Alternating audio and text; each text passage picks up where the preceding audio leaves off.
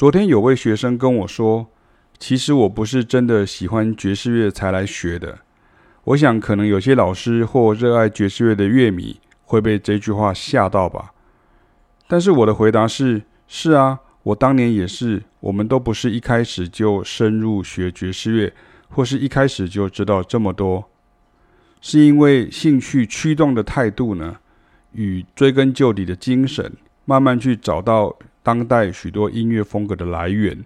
不是只在我从小原来熟悉且常年学习的古典音乐而已啊，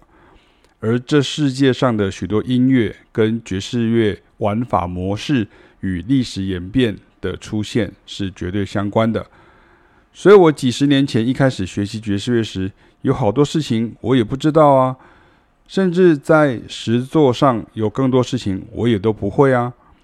尤其到了国外，看到年纪几乎比我小七八岁以上的同学啊，因为我们是古典音乐系毕业才出国去学爵士乐，所以我同学大部分都会比我小。那么他们在跟老师们应对之间呢，或是聊聊天的时候呢，他们好像知道很多诶，也都感觉比我熟练啊。当时我们的恐慌呢，其实比你们现在来跟我们学习时呢，都还要更强烈呢。但是，就是随着持续学习与努力练习，加上许许多多难以计数的经验值的累积哦，我们知道了越来越多的音乐风格，也掌握了越来越多的音乐技法。所以几年过后，我们自然会成长，不是原来那个啥都不知道的古典音乐人啦、所以凯老师说的很好啊，因为我知道问题。所以我能解决问题，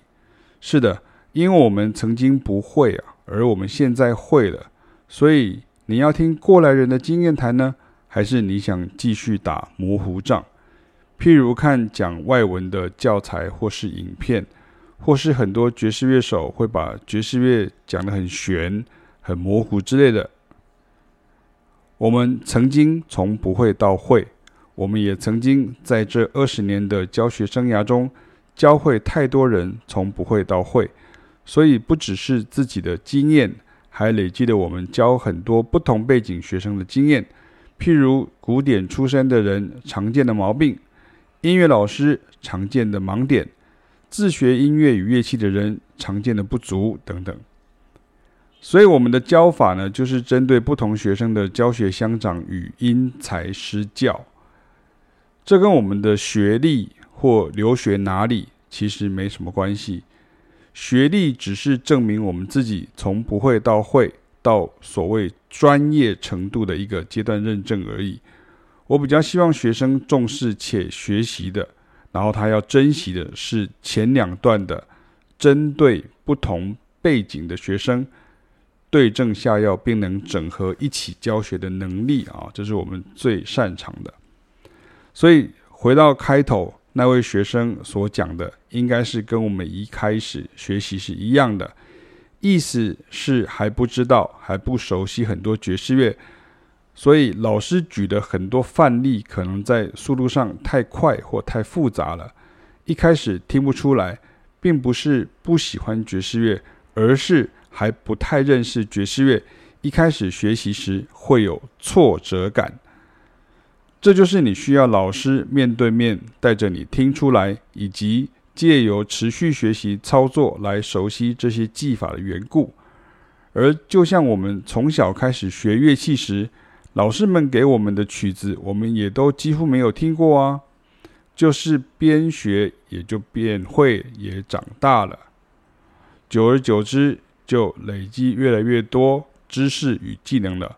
这才是学习与教育的意义。所以这时候不是要再去找有没有什么更简单的教材啊，这类的思维，就会跳回坊间初学乐器的思维。学生该做的是照老师的拆解与示范，先跟着老师的逻辑思维走，进入老师帮你铺排的循序渐进。然后反复练习，习惯那些动作，再由老师修正。每个人虽然懂了的时刻有早有晚，但终究会借由这样的方式学好音乐的哦。